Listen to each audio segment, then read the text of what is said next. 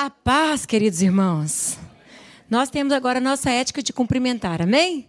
Então olha para o seu irmão e diga a paz. amém? Diga, irmão, a paz. Nós, o povo brasileiro, gostamos de dar um abraço, de dar um beijo. É legal isso na nossa cultura, mas no momento não é permitido, né?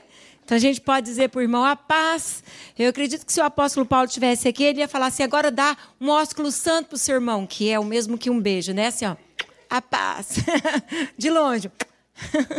Porque esse é um momento onde nós estamos é, entendendo que é necessário é, obedecer a alguns limites estabelecidos, não é verdade? Então, Deus colocou uma palavra no meu coração para você hoje à noite. Eu quero que você ore comigo e diga assim: Senhor Jesus, eu vim aqui para ouvir a tua palavra e o meu coração se abre para receber a palavra que o Senhor tem para o meu coração, em nome de Jesus. Amém. Podemos assentar? Quero dizer às pessoas que estão nos assistindo pelo Facebook: permaneçam. Permaneçam. Deus vai falar o seu coração. Se você está perto de alguém na sua casa, diga para a pessoa do lado: a paz de Cristo seja sobre você. A paz. Amém, queridos? Hoje eu quero falar um pouquinho sobre esses rumores que nós estamos ouvindo por aí, as notícias que nós estamos ouvindo. Eu me lembro que domingo passado eu vim para o culto assim tão feliz porque começou o novo horário. A gente vem para a igreja ainda de dia, não é verdade? Eu falei, ah, que legal, estou indo para o culto de dia, tudo muito feliz, tudo muito bom, mas a partir de segunda terça, quarta, quinta, nós começamos a ouvir tantas notícias, tantas coisas acontecendo, agora não somente na China, agora também na Europa, no Brasil, nos Estados Unidos e em tantos outros países, nós estamos ouvindo do coronavírus, desse vírus que tem, infelizmente, perturbado muitas pessoas, não é verdade? E pensando nisso e meditando nisso, é, o Senhor falou profundamente ao meu coração: de onde vem a paz? De onde vem a paz? Porque o que nós mais precisamos hoje, nesse exato momento, é paz. Paz que vem de dentro. Porque o que nós estamos vendo e ouvindo aí fora não é muito legal. Eu me lembro que quinta-feira, por volta das 7h40, eu passei no supermercado. E quando eu entrei no supermercado, eu, eu não sabia se eu procurava aquilo que eu necessitava ou se eu ficava observando o cenário de pânico no rosto das pessoas, todo mundo assustado, todo mundo apavorado, todo mundo meio perdido dentro do supermercado. Quem viu isso aí? Você viu também? Um cenário diferente.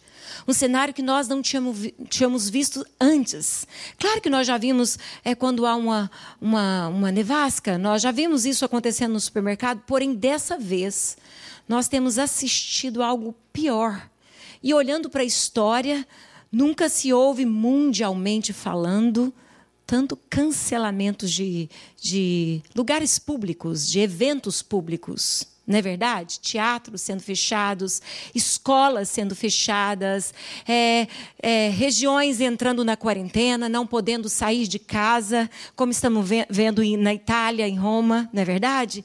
Nunca se viu isso antes. Algo está acontecendo no mundo. E de repente essas notícias entram na nossa casa, essas notícias ficam na nossa mente, e eu sei que muitos de nós perdem a paz. Porque ouvem tantas coisas, porque vê tantas coisas, porque tão, estão experimentando um cenário novo.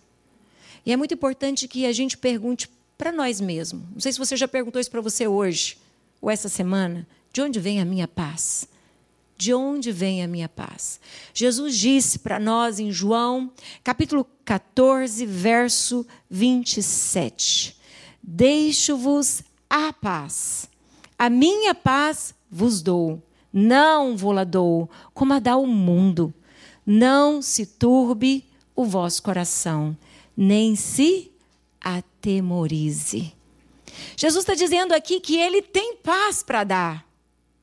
Ele diz: Eu deixo-vos a minha paz, eu vos dou a minha paz. Eu quero dar paz aos corações. E eu quero dizer a você que paz não se compra no supermercado.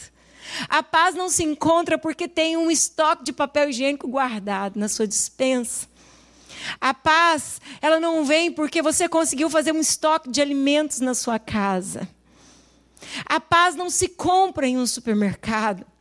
A paz não vem do lado de fora. A paz é algo que deve brotar de dentro para fora. E o que Cristo está dizendo é: eu tenho a paz para dar para vocês. Eu deixo essa paz para vocês. Mas é necessário que vocês separem uma coisa da outra. A paz que eu dou para vocês, ele diz aqui, não vou lá dou como o mundo a dá.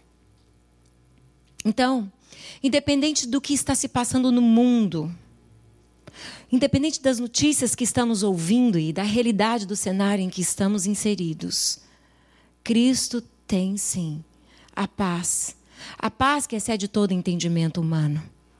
Cristo deseja que brote dentro do teu coração a paz. O Senhor quer te dar estabilidade. O Senhor quer que você viva em segurança, mesmo em dias ruins em dias difíceis. Ele falou: Eu tenho paz para dar para vocês, mas ela não virá das notícias dos jornais, ela não é resultado da sua estabilidade financeira, ela não é resultado do seu exame médico negativo. A paz que eu tenho que dar para vocês, que eu tenho para dar a vocês, ela vem de uma forma totalmente diferenciada. E quando você lê lá João 14, Jesus está falando do Espírito Santo. Somente o Espírito Santo pode trazer paz aos corações. Verso 14 e 16, ele diz assim: capítulo 14, verso 16 e 17, ele diz assim: Eu rogarei ao Pai, e ele vos dará outro consolador, a fim de que esteja para sempre convosco. É o Espírito Santo, o Espírito da verdade, que o mundo não pode receber, porque não vê nem o conhece. Vós o conheceis, porque ele habita convosco. E agora observe o que Jesus está dizendo para os discípulos: e estará em vós. Então, quando nós entregamos a nossa vida a Jesus Cristo, o Espírito Santo veio estar conosco. E o fato de Jesus Cristo habitar conosco, o fato da pessoa do Espírito Santo que ele nos deu habitar em nós, nós podemos ter paz. A paz que excede todo entendimento, nós podemos ter paz. E nessa noite eu quero resumir um pouquinho o nosso tempo, mas eu quero deixar para vocês uma palavra que Deus falou muito ao meu coração nessa semana. Como então vencer esses dias que nós estamos vivendo? Que postura a igreja tem que ter diante dos dias maus que estamos vivendo? Nós não sabemos o que vai acontecer amanhã. Nós não sabemos a proporção que tomou essa epidemia nos Estados Unidos. Essa é a realidade. Por isso, o presidente disse que é uma emergência, é uma urgência. Agora, há um momento onde está todo mundo observando até que ponto esse vírus chegou. Agora, talvez isso te preocupa, com certeza, nós somos pessoas, preocupamos com isso. Mas a verdade é que nós precisamos entender que, independente do cenário no qual nós estamos inseridos, Cristo Jesus nos chamou para sermos luz. Cristo Jesus nos chamou para sermos sal. Ou seja, através da igreja, o mundo pode encontrar a paz. Através da igreja, através do povo de Deus, as pessoas podem encontrar a paz. Porque essa paz não é uma estrutura humana feita por mãos humanas, como um prédio ou uma instituição, uma igreja. A paz se chama Jesus e Jesus veio habitar nos corações. E se Jesus habita em você, você tem paz em Jesus Cristo. Amém? E se Jesus habita em você e você tem o Espírito Santo, você também pode levar paz aos corações. Nós podemos compartilhar esse, esse Deus que habita conosco, esse Deus que está conosco. Então, nessa noite, eu quero compartilhar com vocês três posturas que um cristão deve ter em tempos de crise. Como então eu vou superar essa crise? Eu sei que o Espírito Santo habita em mim, eu sei que Jesus Cristo me deu a paz, mas nesse momento, como eu vou viver debaixo dessa paz? Como eu vou ser guiado em paz diante do cenário que eu estou vivendo? Eu quero trazer para vocês três posturas essenciais na vida de um cristão. Quantos aqui amam Jesus? Tem certeza que você ama. Você não saiu da sua casa só para ver alguém pregando aqui na frente. Você ama Jesus. Você está provando que você ama Jesus. Você quer mais de Jesus. Amém? Então, nós precisamos, a primeira postura que eu quero deixar para nós hoje à noite está lá em Isaías, capítulo 26, verso 3 e verso 4. Ele diz: Tu, Senhor, conservarás em perfeita o que, igreja? Paz Aquele cujo propósito é o quê? Firme, porque ele confia em ti. Verso 4. Confia no Senhor, igreja. Confia no Senhor perpetuamente, porque o Senhor Deus é uma rocha eterna. Estamos vivendo momentos onde pessoas podem ser abaladas. Estamos vivendo esse cenário. Mas Jesus é a rocha eterna. Se a nossa vida está sendo edificada em Jesus, então a nossa confiança tem que crescer. Amém? Agora é hora de desenvolvermos uma vida de confiança. Então, qual é a primeira postura de um cristão? Firmeza. Firmeza de fé. Porque o Senhor conservará em perfeita paz aquele cujo o propósito é firme porque confia no Senhor. Então nós precisamos dessa firmeza de fé. Aonde está a minha confiança? E é nos dias de crise que a nossa fé é provada. E é nessa hora que nós devemos olhar para nós mesmos e ter a coragem de perguntar: aonde está a minha fé? Aonde está o meu Deus? O Deus de Abraão, o Deus de Isaac, o Deus de Jacó? O Deus que abriu o mar para o povo passar. Aonde está o meu Deus? Que traz para mim o oxigênio todos os dias para que eu respire. Aonde está o meu Deus que faz chover sobre a terra sem que o homem possa manipular o lugar que vai chover e o lugar que não vai chover, a quantidade de água que vai cair e que não vai cair? Aonde está o meu Deus? Precisamos entender que Ele habita conosco, Ele é a rocha eterna, amém? E precisamos ter firmeza de fé. Precisamos declarar essa verdade. Ele está conosco todos os dias até a consumação dos séculos. Ele está conosco, firmeza de fé. Tem um cântico antigo que a gente cantava: Cada vez que a minha fé é provada. O que, que ele faz? Tu me das a chance de crescer um pouco mais. Sabe o que Deus quer que a igreja viva agora? O tempo do crescimento. O tempo do crescimento, onde eu vou buscar mais de Deus, onde eu vou ouvir mais a voz de Deus, onde eu vou ter mais comunhão com Deus, onde eu vou crescer naquilo que Deus tem para mim, naquilo que Deus tem para você, naquilo que Deus tem para nós como povo dele. Somos rebanho do seu pastoreio. Você tem o bom pastor. O bom pastor Jesus cuida de nós. Então nós precisamos de firmeza de fé, estar firme, permanecer firmes, inabaláveis. Vamos ouvir más notícias? Sim.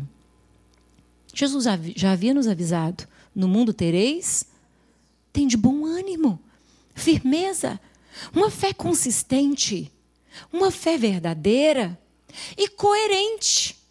Claro que nós vamos obedecer regras estabelecidas. Porém, isso não pode roubar aquilo que Deus plantou nos nossos corações a certeza de que Ele está conosco nos dias bons e nos dias ruins. A certeza de que Ele fará o impossível para, para o seu povo. Os olhos do Senhor, diz a palavra do Senhor, repousa sobre os justos e Ele ouve a oração do seu povo.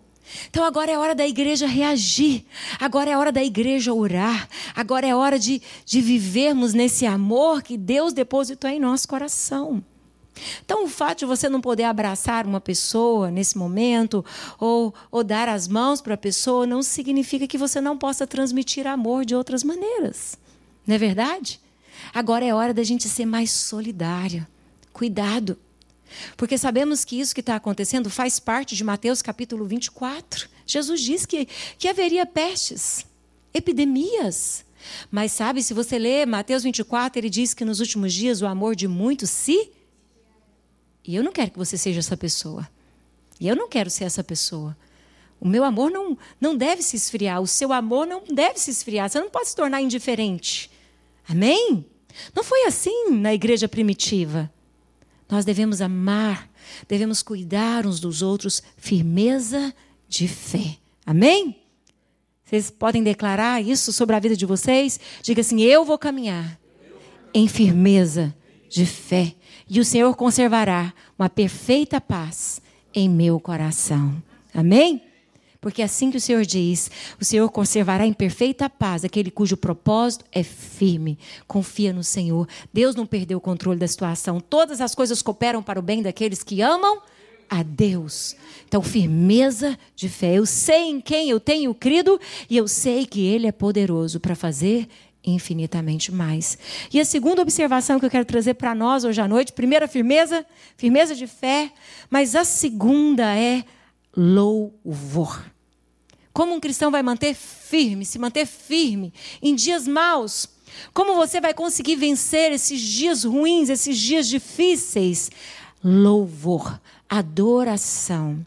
A Bíblia nos diz em Abacuque, capítulo 3, verso 17, diz assim: Quero que você observe esse texto, o que, que Abacuque descreve. Talvez você nunca tenha observado, mas Abacuque descreve um cenário muito difícil.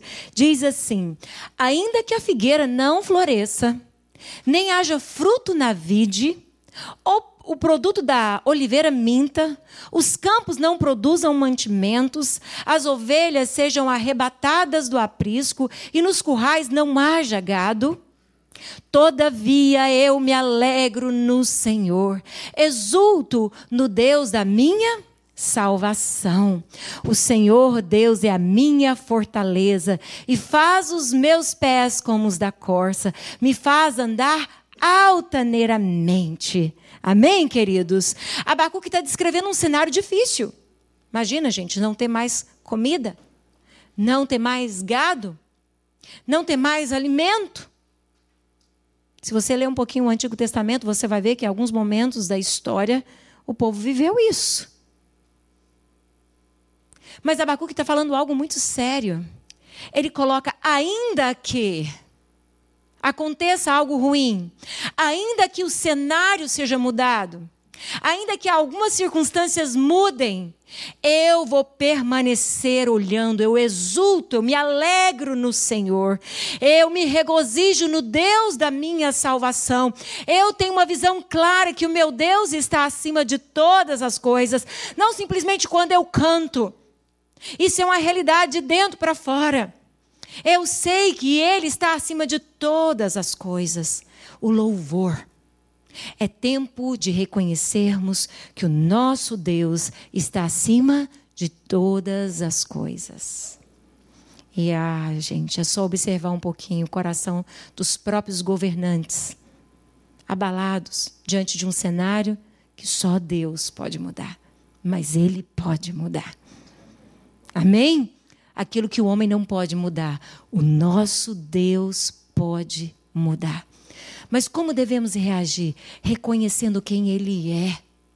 Senhor, o Senhor está acima de tudo isso, de todos esses rumores, de todas essas situações em que estamos vendo e vivendo, o Senhor é digno de todo louvor, o Senhor é digno de toda glória, o Senhor é que nos sustenta, o Senhor é que deu o fôlego da vida, o Senhor é que nos deu esse oxigênio no qual respiramos, o Senhor é que faz com que o sol nasça todos os dias, o Senhor é que me dá força para mim me levantar. Eu decido louvar ao Senhor, eu decido adorar o Senhor. A Bíblia conta a história quando o rei Josafata, em 2 Crônicas, capítulo 20, recebeu uma notícia ruim. Ele recebeu a notícia de que os inimigos estavam vindo. Depois disso, os filhos de Moabe, os filhos de Amon, com alguns dos meunitas vieram à peleja contra Josafá. Então vieram alguns que avisaram Josafá, dizendo: Grande multidão vem contra ti da além do mar da Síria, e eis que estão em Azazon Tamar, que é Ed Gedi. Então Josafá, diz a Bíblia, teve medo e pôs-se a buscar o Senhor e apregoou um jejum em todo Judá. Judá se congregou para pedir socorro ao Senhor. Também todas as cidades de Judá veio gente para buscar ao Senhor. Pôs-se Josafá em pé na congregação de Judá e de Jerusalém, na casa do Senhor, diante do pátio novo. E disse: Ah, Senhor, Deus de nossos pais, porventura não és tu Deus nos céus? Não és tu que dominas acima de todos os reinos dos povos? Na tua mão está a força e o poder, e não há quem te possa resistir. Porventura, ó nosso Deus, não lançastes fora os moradores dessa terra de diante do teu povo de Israel? E não adestes para sempre a posteridade de Abraão, teu amigo? Habitaram nela e nela edificaram um santuário ao teu nome, dizendo: se algum mal nos sobrevier, espada por castigo, peste ou fome, nós nos apresentaremos diante desta casa e diante de ti, pois o teu nome está nesta casa, e clamaremos a ti na nossa angústia, e tu nos ouvirás e livrarás. Agora, pois, eis que os filhos de Amon e de Moabe e do monte Seir, cujas terras não permitisse Israel invadir, quando vinham da terra do Egito, mas deles se desviaram e não os destruíram eis que nos dão o pago, vindo para lançar-nos fora da tua possessão, que nos destes em herança. Ah, nosso Deus, acaso não executarás tu o teu julgamento contra eles? Porque em nós não há força para resistirmos essa grande multidão que vem contra nós.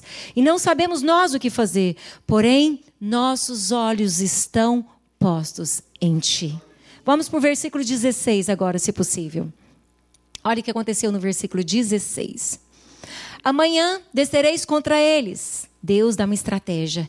Eis que sobe pela ladeira de Ziz, contra a luz, ei no fim do vale, de fronte do deserto de Jeruel. Neste encontro não tereis que pelejar. Deus manda o profeta dizer para o rei e para todo Israel: Tomai posição, ficai parados e veja o salvamento que o Senhor vos dará. Ó Judá e Jerusalém, não temais, nem vos assusteis. Amanhã saí-lhes ao encontro, porque o Senhor é convosco. Amém, igreja? Porque o Senhor é convosco. Olha o que aconteceu, igreja. Então Josafá se prostrou com o rosto em terra, e todo Judá e moradores de Jerusalém também se prostraram perante o Senhor. E o que, igreja? O adoraram. Verso 19: Dispuseram-se levitas dos filhos de, Co de Coatitas e dos Coreitas para louvarem o Senhor, Deus de Israel, em alta voz sobremaneira. Pela manhã cedo se levantaram e saíram ao deserto de Tecoa.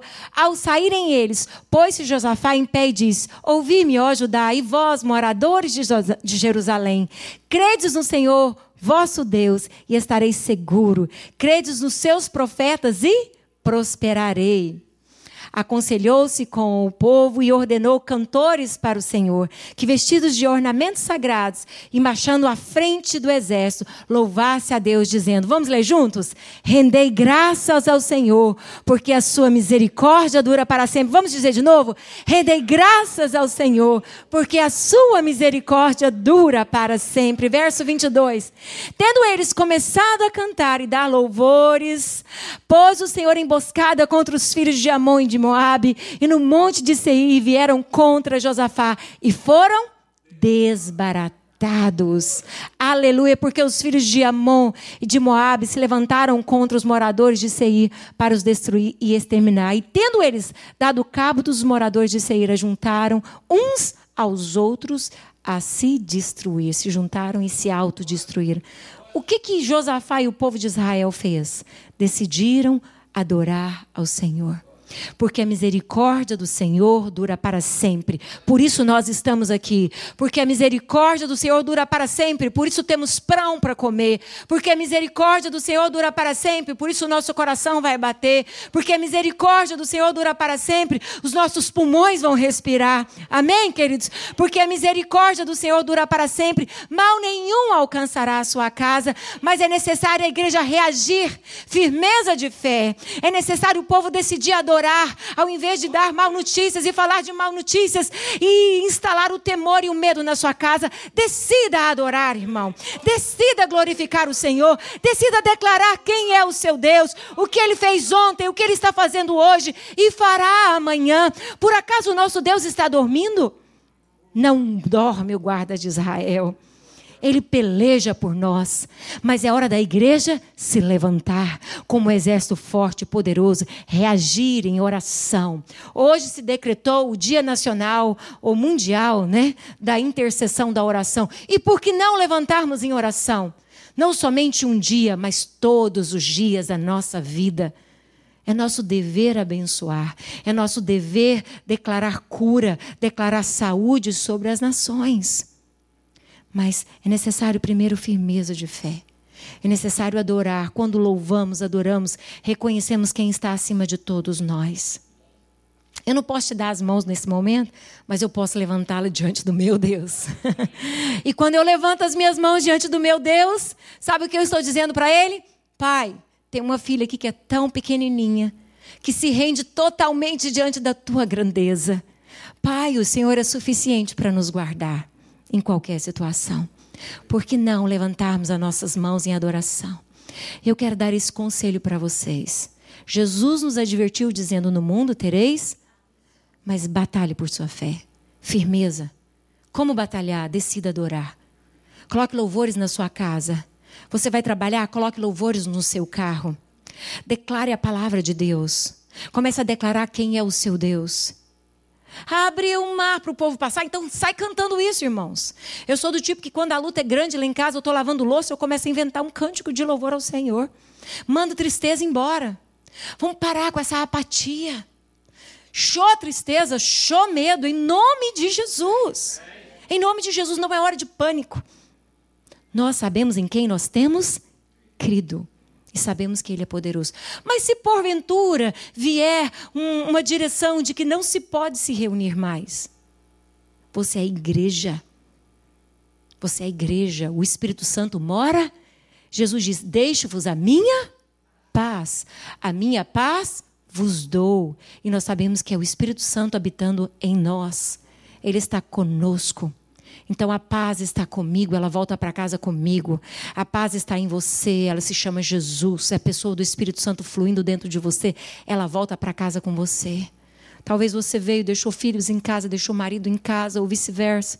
Volte e leve a paz. Leve a bênção do Senhor. Amém? Abençoe. E para a gente terminar, a última observação que eu quero deixar para nós nessa noite. Primeira foi firmeza de fé, Terceiro, louvor e adoração, nossa arma de guerra diante dos dias maus. E a última é obediência à palavra. Amém? Deus não nos deu a sua palavra para ser é, um livro que eu só leio de vez em quando. Para eu buscar as minhas respostas quando eu tenho um questionamento novo. Ou para buscar respostas quando eu quero provar para alguém que eu sei de alguma coisa.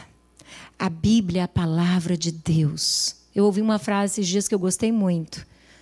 E eu até postei ela no meu é, Insta Story. Eu falei, a, a frase dizia assim: Talvez você está dizendo, Deus não tem falado comigo. Deus não tem falado comigo. Mas se você permanece com a sua Bíblia fechada, com certeza Ele não está falando com você. Ou seja, é só você abrir a Bíblia e começar a ler, Deus vai falar contigo. Amém? É só voltar os seus olhos para a palavra de Deus. Você não vai andar confundido, você não vai andar perturbado, você não vai andar perdido. Nós precisamos permanecer firmes na palavra do Senhor, em obediência à palavra do Senhor. Quero ler para vocês o Salmo 91 e tem um segredo nesse Salmo 91. Diz assim: O que habita no esconderijo do Altíssimo e descansa à sombra do Onipotente, diz ao Senhor: Meu refúgio, meu baluarte, Deus meu, em quem confio. Pois ele te livrará do laço do passarinheiro e da peste perniciosa. Cobrir-te-á com as suas penas e sob as suas asas estarás seguro. A sua verdade é pavês e escudo. Não te assustarás do terror noturno, nem da seta que voa de dia, nem da peste que se propaga nas trevas, nem da mortandade que assola ao meio-dia. Cai em mil ao teu lado, dez mil à tua direita, tu não serás atingido. Somente com os teus olhos contemplarás e verás o castigo dos ímpios. Pois dissestes, aí está o segredo, preste atenção nesse versículo. O Senhor é o meu refúgio. Vamos ler essa segunda parte do versículo? Fizestes do Altíssimo a tua morada. Parem um pouquinho. Aquele que habita no esconderijo do Altíssimo, a sombra do Onipotente. E nós estamos falando onde está a nossa paz, não é isso? Então tem descanso para nós. Tem paz para nós. Aonde eu encontro essa paz? Preste atenção no versículo. Quando eu faço do Altíssimo a minha morada. O meu descanso vem do Senhor. A minha paz vem do Senhor. Eu quero estar debaixo do cuidado do Senhor. Eu quero descansar debaixo da sombra do Altíssimo. Você é quem decide aonde você vai descansar. Você é quem decide aonde a sua mente vai viajar quando você ficar em casa. Você é quem decide aonde a sua mente vai quando você ouve os noticiários da televisão ou lê eles na internet. Nós é que decidimos em que sombra nós vamos estar. Se você decide simplesmente descansar, confiando nesse Deus, estando debaixo dessa morada, a sombra do Altíssimo, independente da situação, tudo isso vai cooperar para o seu bem porque você ama ao Senhor. Olha o próximo versículo. Nenhum mal te sucederá, praga nenhuma chegará à tua tenda, porque aos seus anjos dará ordem ao teu respeito para te guardarem em todos os teus caminhos. Eles te sustentarão nas tuas mãos para não tropeçares em alguma pedra. Pisarás o leão e a áspide, calcarás aos pés o leãozinho e a serpente. Porque, vamos ler esse versículo junto? porque a mim se apegou com amor, eu o livrarei. Poluei a salvo, porque conhece o meu nome. Jesus diz que aqueles que me amam guardam as minhas palavras. Se amamos o Senhor, nos apegamos à sua palavra.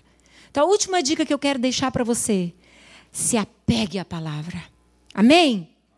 Quando o Senhor nos diz, através do apóstolo Paulo, em Efésios, das armaduras do Senhor, ele nos dá um segredo: que eu deveria usar o escudo da fé. Amém, irmãos? O escudo que é a fé.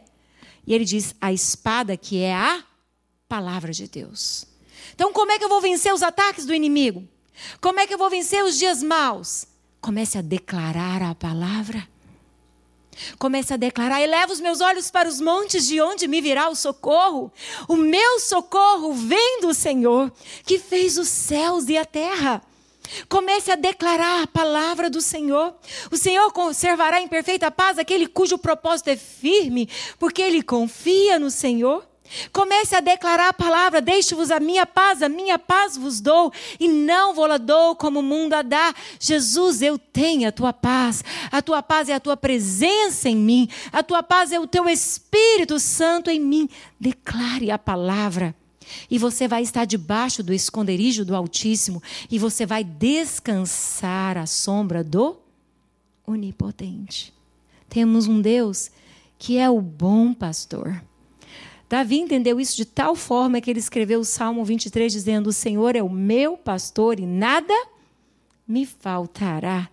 Ele me faz deitar em pastos verdejantes e refrigera a minha alma. É Ele que traz descanso para a alma. E é isso que ninguém pode te roubar. Se você decidir ter firmeza de fé, se você decidir adorar o Senhor, reconhecer a grandeza do Senhor, se você decidir confiar na palavra, obedecer a palavra, ninguém rouba a sua paz. Ninguém rouba a sua fé. Ninguém rouba as promessas de Deus para a sua vida. A Bíblia diz em Hebreus que Ele é o mesmo ontem, hoje e sempre será eternamente. Eu não sei o que vai acontecer amanhã, mas eu sei que o meu Deus já foi à frente. O seu Deus já foi à frente. E ele já preparou o caminho para o seu povo andar. Então, sim, a igreja do Senhor é a resposta nos dias maus. Por que a igreja é a resposta? Porque nós sabemos que o Deus que temos crido, ele é poderoso para mudar qualquer cenário, qualquer situação. Sabe? O último texto que eu quero compartilhar com vocês hoje à noite é a história de Daniel.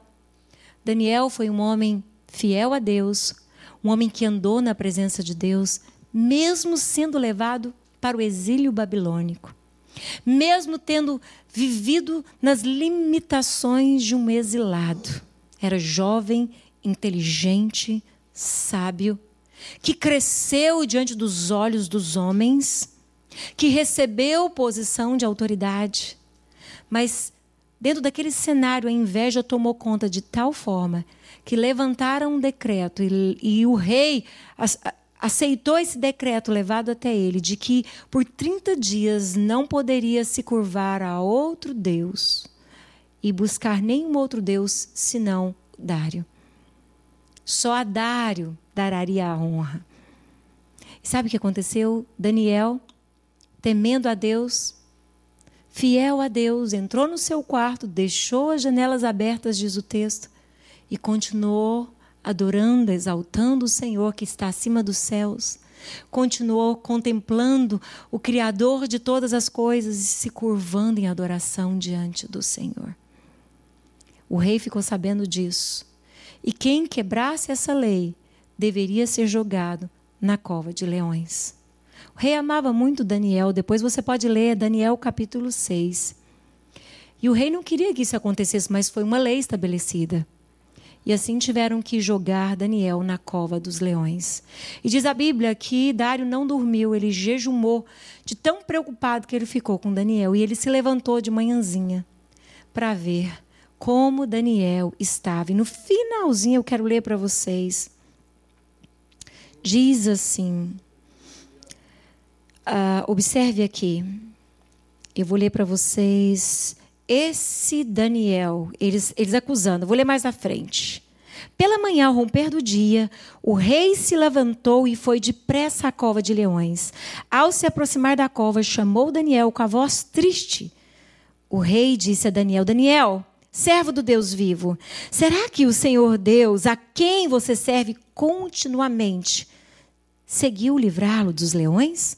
Daniel respondeu: Que o rei vive eternamente. O meu Deus enviou seu anjo e fechou a boca dos leões, para que não me fizesse mal algum, porque fui considerado inocente diante dele. E também não cometi nenhum delito contra o Senhor, ó rei. Então o rei com muita alegria, mandou que tirasse Daniel da cova. Assim Daniel foi tirado da cova e não se achou nele ferimento algum, porque havia confiado em seu Deus. O rei deu uma ordem e foram trazidos aqueles homens que tinham acusado Daniel. Foram jogados na cova dos leões, ele, seus filhos, suas mulheres. Ainda não tinham chegado ao fundo da cova e já os leões se apoderaram deles. Eles esmigalharam todos os ossos. Então, o rei Dário escreveu às pessoas de todos os povos, nações e línguas que habitavam em toda a terra, que a paz lhes seja multiplicada. Faça um decreto pelo qual, em todo o domínio do seu reino, todos tremam e temam diante do Deus de Daniel. Porque ele é o Deus vivo e que permanece para sempre. O seu reino não será destruído, o seu domínio não terá fim. Ele livra, ele salva, ele faz sinais e maravilhas nos céus e na terra. Foi ele quem livrou Daniel do poder dos leões. Daniel prosperou no reinado Dário e no reinado de Sírio também, o persa. O que, que eu quero dizer? A nossa obediência à palavra tem que estar acima de tudo. Precisamos temer mais a Deus do que qualquer outra coisa. Precisamos voltar os nossos olhos para a palavra de Deus. Quantos creem que Jesus vai voltar? Amém? Amém? Eu, quando vejo uma história dessa, eu até penso: aleluia, está chegando a hora. O rei está voltando. O rei está voltando. A gente cantava muitos anos atrás. O rei está voltando. Mas É hora de permanecer firme, adorando o Senhor e obedecendo a palavra de Deus. Antes de tudo, querido, antes de qualquer coisa, existe um Deus que está acima. Acima do que os homens preveem, acima do que os homens dizem. E esse Deus pode mudar o cenário no qual nós estamos vivendo. Sabe o que o inimigo quer? Te intimidar. Porque se você não se levanta para orar, se você não se levanta para reconhecer quem é o seu Deus, você não faz a diferença. E Deus colocou você nesse exato momento da história e te deu o Espírito Santo para que você faça a diferença.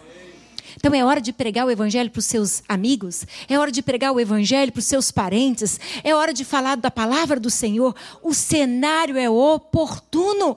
Seja através das redes sociais, dos meios de comunicação, vamos levar a palavra do Senhor, mantendo firme a nossa fé, mantendo a nossa adoração ao Senhor, mantendo o coração obediente à palavra do Senhor. Crendo e declarando a palavra do Senhor, nenhum mal te sucederá, praga nenhuma chegará à sua tenda, porque o Senhor dará a ordem aos seus anjos para te guardar. Sabe? A nossa fé é o nosso tesouro, é o nosso escudo diante dos ataques do inimigo. Nossa fé é o nosso escudo. Mas a palavra de Deus é a nossa arma de ataque. Então não, não queira ser levado pelas mentiras do inimigo. Não se deixe ser levado pelas mentiras do inimigo. Mantenha os seus ouvidos se alimentando da palavra de Deus. Mantenha a sua mente focada no que Deus diz, seu coração firme. Descanse como Davi ensinou no Salmo 23, nos pastos verdejantes. Descanse como o salmista falou no Salmo 91, debaixo do esconderijo do Altíssimo. Aonde está a nossa paz? Você pode dizer hoje comigo? Aqui. E ninguém pode roubá-la. Não serão as más notícias que vai roubar aquilo que Deus tem dado a nós. Vamos nos levantar para orar?